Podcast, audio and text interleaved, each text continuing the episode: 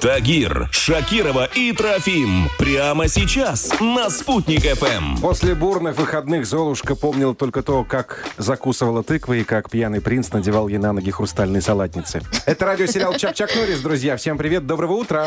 Поспела тыква. И сейчас на связи с нами специалист по продуктам питания Ольга Хафизова. Оль, доброе утро. Доброе утро. Все знают, что тыква полезна, но сейчас такое новое направление да, у людей, когда они начинают не просто думать про продукты питания, а про их нутрициативность. То есть как и с чем нужно есть продукты, чтобы они доставили в ваш организм вот те самые полезные элементы. Вот что касательно тыквы, с чем и как лучше? Ну, если посмотреть просто на состав тыквы, то, что там содержится, там в огромном количестве бета-каротин содержится альфа-каротин, это предшественники витамина А, Е, и много витамина К. Мы знаем, что это жирорастворимые элементы. В воде они не растворяются. Соответственно, логично, если когда я буду кушать тыкву, неважно, в сыром буду я в виде это кушать или в запеченном это виде буду кушать, я добавлю немного жиров. Каких жиров добавлять? Тут уже, ну, как вам вкусно. Конечно, самые-самые лучшие, самые чудесные, самые полезные, замечательные жиры – это не рафинированное, термически ничем не обработанное масло. Получается, Оль, запек тыкву и сверху нерафинированным маслом полил. Например, как вариант, да, блюда? Например, как вариант, да. Ну, между прочим, сметанка тоже подойдет. Мы помним, что в сметане тоже ага, содержатся, например, ага. жиры. Оля, а вот каша традиционная, пшеная с тыквой или рисовая с тыквой, это полезно? Это вкусно.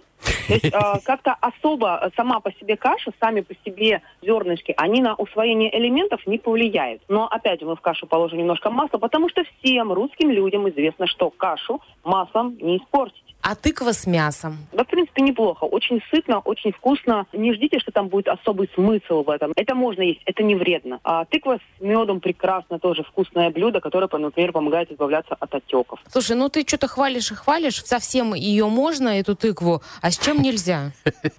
На самом деле тыква такой продукт, что ее вот чем-то прям испортить, ну, невозможно. Наверное, не надо тыкву есть с морковкой. Много каротина содержится и в морковке, и в тыкве. Тыквы вообще в 5-6 раз больше, чем в морковке упаковки. Плохо-то вам с него не будет. Но то, что вы станете сами, как тыков, в смысле цвета. А, это, пооранжеветь можно, да?